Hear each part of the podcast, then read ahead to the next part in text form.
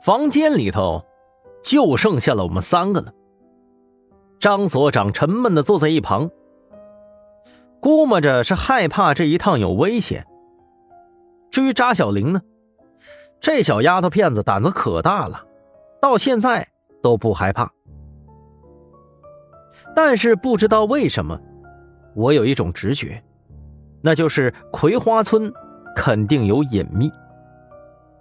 纵然被秃子等人光顾过，但是我觉着还是有其他的特殊之处的。不单单是别的，就是那具黄尸，就有我们想追查的东西。我一看外头天色也不早了，于是让张所长和扎小玲先好好休息，然后各自回到房间里头。我躺在床上，努力回想那个秃子。恐怕我觉着这家伙没这么简单。但是我想了想，现在除了知道这家伙比较狠以外，还没有其他的信息呢。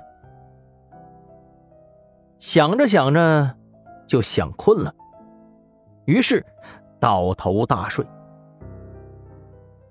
第二天一大早。张所长和扎小玲早早就起床了，两人拍了拍房门，把我给叫醒了。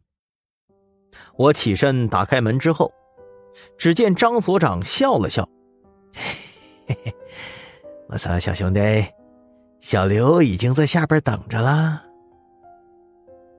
我点点头，简单洗漱了一下之后，下楼在隔壁的早餐店吃了点早点，然后。就上了小刘的车，离开了西安古城，朝着葵花村的方向开去。这一路上，我就问小刘啊：“郭子昨天晚上是不是离开了？”小刘表情沉重：“嗯，郭子哥的确离开了。那秃子昨天晚上也回来了，带人把郭子哥的住处翻了个底儿朝天呢，还一把火给烧了呢。”我一听，脊背发寒。这秃子做事儿好像也不太计后果呀。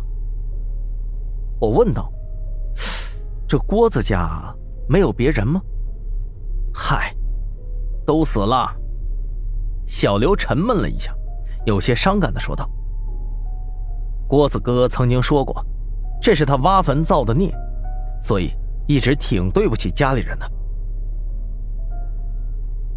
每个人的生存方式不一样，我无权批判。但是刨坟掘墓这种事儿，的确是有损阴德的。我摇了摇头，虽然表示不理解，但还是有些同情的。就这样一路无话，半天时间以后，车子停在了一处荒凉的山脚泥路下。小刘指着前方的一条荒僻的山路。那，呃，前面跨过这个山头就是葵花村了。然后他从车后备箱里头找出三个烧焦的木棍子，递给我们说道：“呃，我听郭子哥说，到了葵花村，大晚上的，只要拿着这棍子，碰到啥脏东西，一敲下去，准能逃脱。”